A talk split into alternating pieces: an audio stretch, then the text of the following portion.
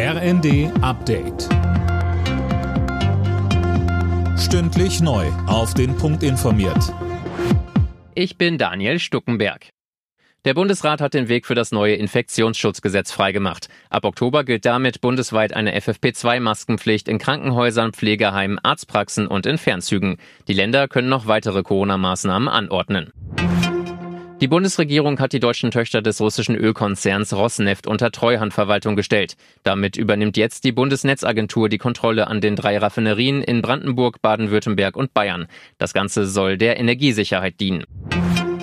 Die Bundeswehr soll sich laut Kanzler Scholz wieder auf ihre Kernaufgabe rückbesinnen, die Landes- und Bündnisverteidigung. Dem hätten sich alle anderen Aufgaben unterzuordnen, so Scholz bei einer Bundeswehrtagung. Dort warb er außerdem für eine stärkere Rüstungszusammenarbeit in Europa. Die sei möglich, wenn, und das ist die Voraussetzung, wir, die Mitgliedstaaten, es schaffen, unsere nationalen Vorbehalte und Regularien zu überprüfen, was die Nutzung und den Export gemeinsam hergestellter Systeme angeht. Manchen mag das vielleicht überraschen, aber die Bundesregierung ist dazu bereit.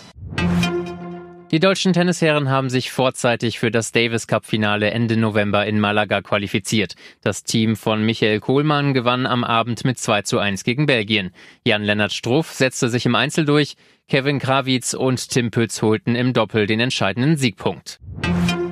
Die deutsche Basketballnationalmannschaft hat am Abend ihr Halbfinalspiel gegen Spanien verloren. Am Ende stand es 91 zu 96 aus Sicht des Teams um NBA-Star Dennis Schröder. Im Spiel um Platz 3 geht Sonntag gegen Polen.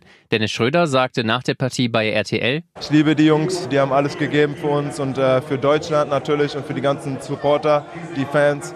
Und das Turnier ist noch nicht vorbei. Wir sind äh, Sonntag spielen wir gegen Polen um Platz 3 und das war unser Ziel, Medaille zu gewinnen. Also müssen wir natürlich jetzt nochmal 40 Minuten Gas geben. Alle Nachrichten auf rnd.de